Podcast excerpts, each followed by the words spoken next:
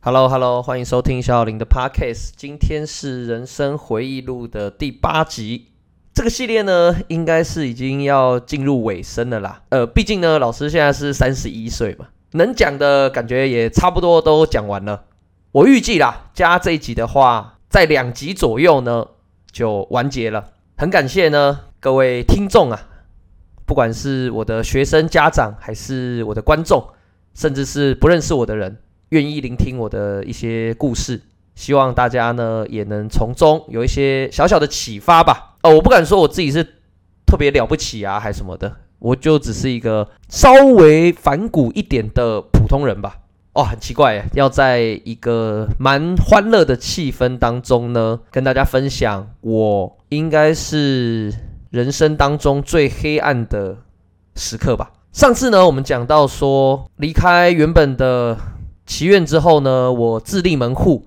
那因为运气真的很好啊，在开始决定录 YouTube 围棋影片的时候，意外搭上了 AlphaGo 人机大战那一波热潮，所以呢，使我啊迅速爆红吧。那接下来呢，就感觉说，哎，好像离职之后，整个是一帆风顺啊。除了知名度以外呢，我还有两个非常大幅成长的东西，一个就是我的收入。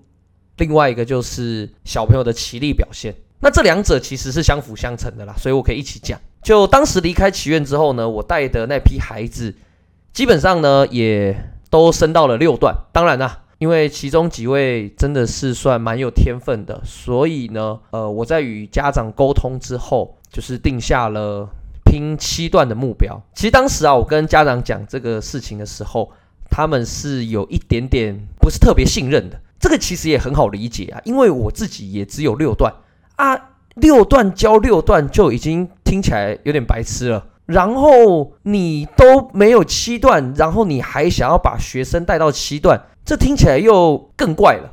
哦，对一般家长而言，其实我也完全能够理解啦，只是当时呢，就有一种莫名的自信吧，不管是对我还是对我的学生。因为虽然啦，就是平平都是六段，但是我当时确实棋力比他们强上不少，大概可以让两指到三指左右，所以还是教得动的。那这些孩子也说真的啦，很争气，前前后后呢，呃，苏乔、阿年、玉维都在国小阶段呢顺利的打上了七段，我记得苏乔是第一位啦。那当他打上七段的那一刻呢，对我们整个团队是一个非常大的鼓舞啊！因为其实这票里面有好几个都跟苏乔差不多的实力，他能上，那其他人也是大有机会。所以后来呢，相继都打上了七段。其次呢，就是国小生啊，每年有一个最大的团体赛，就是教育部啊，注意啊，是教育部举办的三人一组的团体赛。这是台湾教育部唯一举办的一个比赛，所以奖状上面是印有教育部的这个章的，非常重要。所以当时其实我就是设定两个目标，带出七段学生拿到全国冠军。结果真的这两个目标都让我达成了。说真的，拿到全国冠军的那一刻的时候，我蛮感动的，因为。那个比赛是寒假，而当时因为我没有其他的老师，所以我没有办法请假去陪赛。我要在家里呢继续教学生。但是我带的三个学生啊，代表例行国小，玉为、嘉伟、苏乔，在他们夺冠的那一刻啊，是决定直接从学校搭计程车冲到我家楼下，与我分享那个喜悦。直到现在我都还忘不了那个画面。好，那成绩有了之后，当然。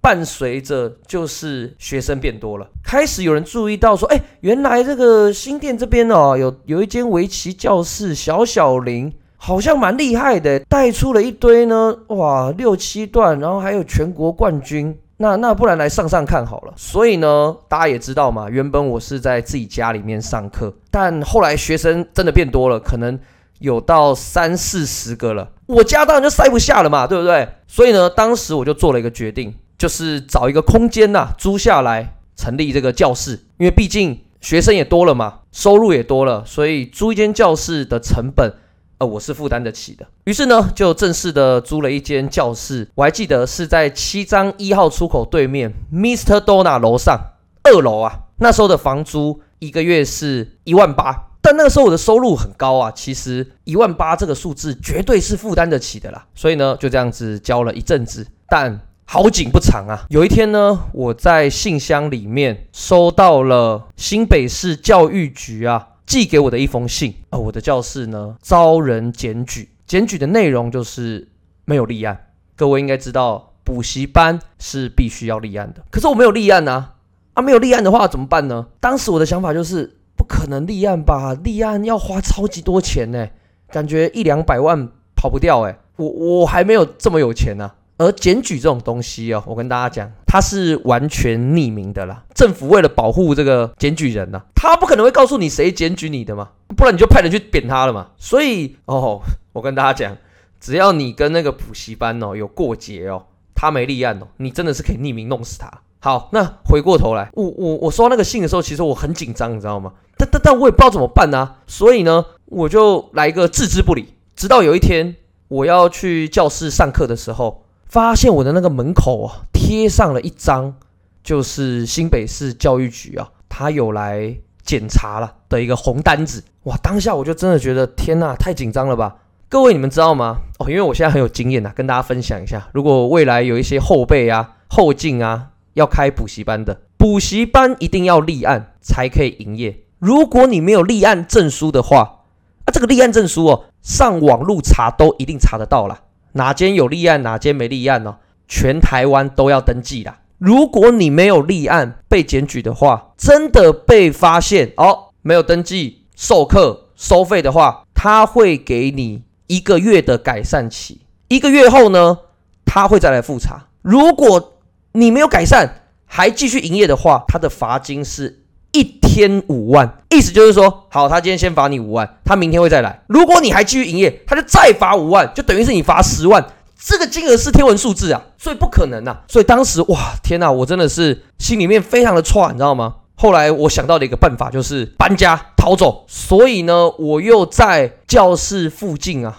那阵子真的是很忙，疯狂的找适合要要租下来，而且动作要快啊，不然学生没地方上课啊。好，后来呢，我又找到了一间也在这个捷运七张站旁边呢，中华电信的二楼，那个空间呢，就又比原本的教室大上了一点，房租是两万四，而且那时候我学聪明了，因为呢，当时哦，我是把这个地址哦打在我的这个粉丝专业上面，那当然啦。没立案，人家一查哦，小小林没立案，然后一看地址啊，就这里嘛，直接检举你，捅爆你嘛，可能是同行啦，对不对？会这么做。但是我这次学乖了，我没放地址，所以呢，我想说，哎，那这样子的话，我就稍微低调一点嘛，应该是可以蒙混过关的。于是呢，搬了第二次家之后，哎，我又正式上路了。结果这次啊，更快就被检举，我记得三个月不到吧？你知道吗？每一次。这个逃走的时候啊，那个房租啊，两个月的押金是拿不回来的。然后这一次呢，更悲惨的是，因为我新租的这个教室啊没有冷气，所以我才刚花了五万多块装了一台新冷气。结果呢，在暑假的时候，这一次更惨，教育局的人直接上来了，因为我们的那个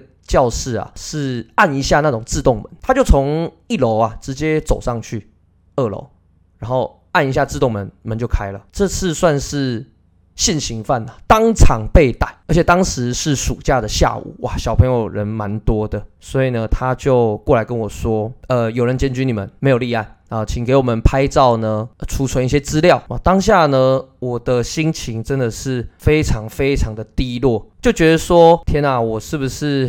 围棋生涯就到这边告一段落了，因为那个时候说真的，我有研究过一些立案的流程，真的很复杂，而且要投入的金额真的是蛮高的。说真的，我我没有那么多钱，我们家都公务员，其实一直都没有很支持我做这个行业，因为比较不稳定，所以我更不可能跟他们要钱去立案开教室，所以我真的是很不知所措吧，我不知道该怎么讲当时的心情。呃，没想到这个立案的事件呢，就可以讲了蛮久的，与我计划的有点不太一样啦。哦。所以最悲惨的事件，呃，可能会分成两集讲了。那在这边稍微八卦一下啦，其实补习班没立案，大部分家长也都知道啦。有些人当然会在意，那有些人就觉得还好。市面上绝对有超级多的那种小补习班，它是没有立案的。像我别的县市的朋友开围棋教室啊，有一次我去高雄吧，跟他提到了说，哎，我教室立案的这个事情。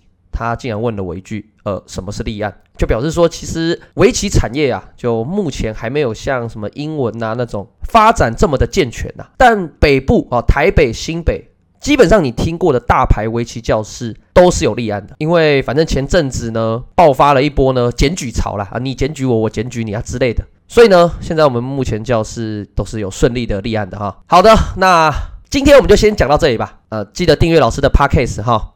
那我们就明天再见，拜拜。